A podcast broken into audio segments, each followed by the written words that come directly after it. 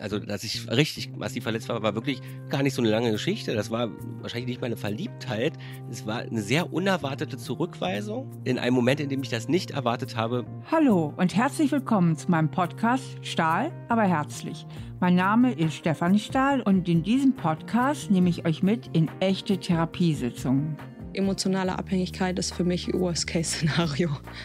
Mit meinen über 30 Jahren Psychotherapieerfahrung gehe ich gemeinsam mit meinen Klienten ihren Problemen auf den Grund. Darunter sind Singles, Paare und auch einige prominente Gäste. In dem Moment, wo wir andere besser verstehen, lernen wir uns auch selbst besser kennen. Eine ganz wichtige Voraussetzung für ein gutes Lebensgefühl.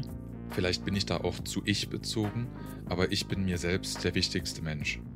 Hört doch mal rein in meine Sitzungen auf Audio Now und überall, wo es Podcasts gibt. Stahl aber herzlich, der Psychotherapie-Podcast mit Stefanie Stahl.